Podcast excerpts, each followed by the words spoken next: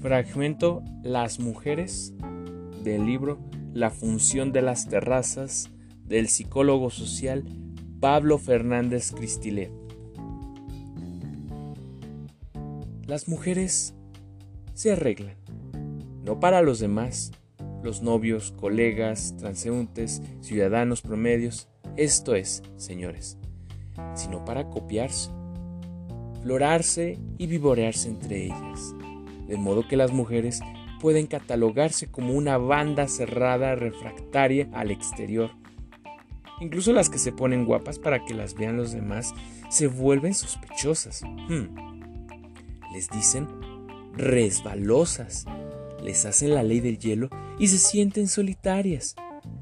La cohesión de esta banda muy adepta a abrazarse y apapacharse es en realidad un producto de sus características esenciales, es la de la tactilidad, es decir, tocar, o sea, pensar, experimentar, conocer, comunicarse, mirar, oler, oír, saborear a través del tacto, con el que el mundo se percibe como cualidad del suave o áspero, tierno o duro, y si a veces se le califica de detallista o modositas, se debe a que no trabajan con las manos sino con las yemas de los dedos, mucho tacto, de donde se entienden también su gusto por las telas, que son pura textura y que constituyen entonces la materia básica con la que les construyen los pensamientos, de suerte que papelar, recorrer, comprobar una tela en una manera de conocer al mundo.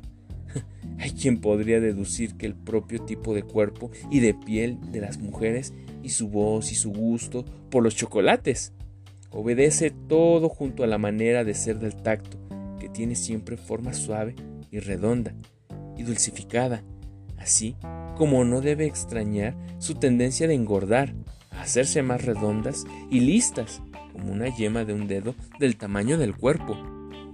El tacto es el sentido de la cercanía, del contacto precisamente, porque para percibirlo se requiere que haya constituido entre uno mismo y las cosas, y lo que queda separado distante cerca de la realidad, y en rigor, el tacto, el verdadero sentido, porque sentir se refiere originalmente a tocar o ser tocado, lo mismo que sentimiento.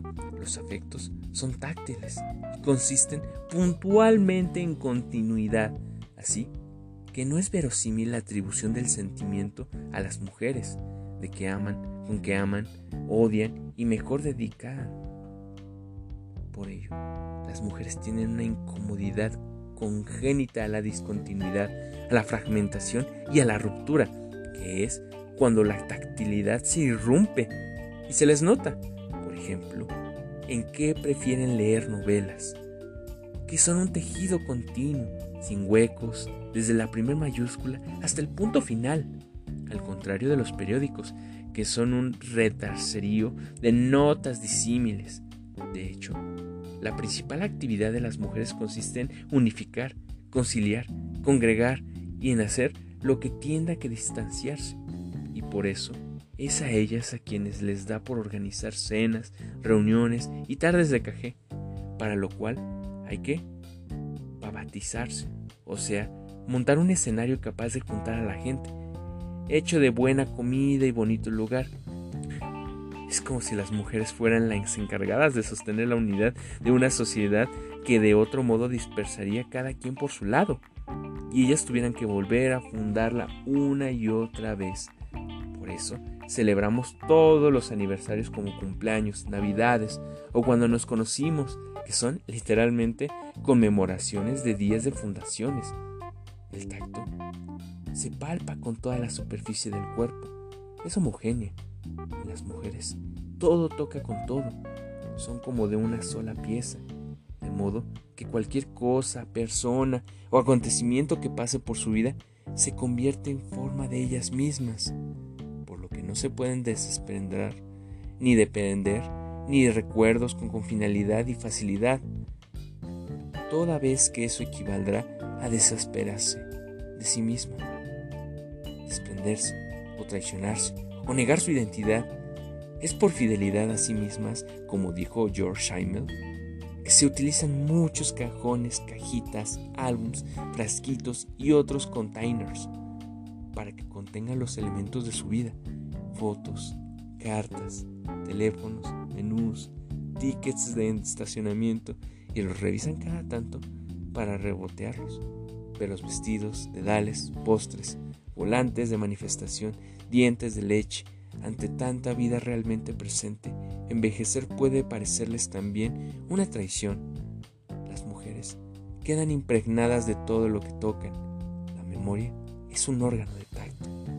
Pero nadie debe sentirse inolvidable por el hecho de que una mujer lo recuerde.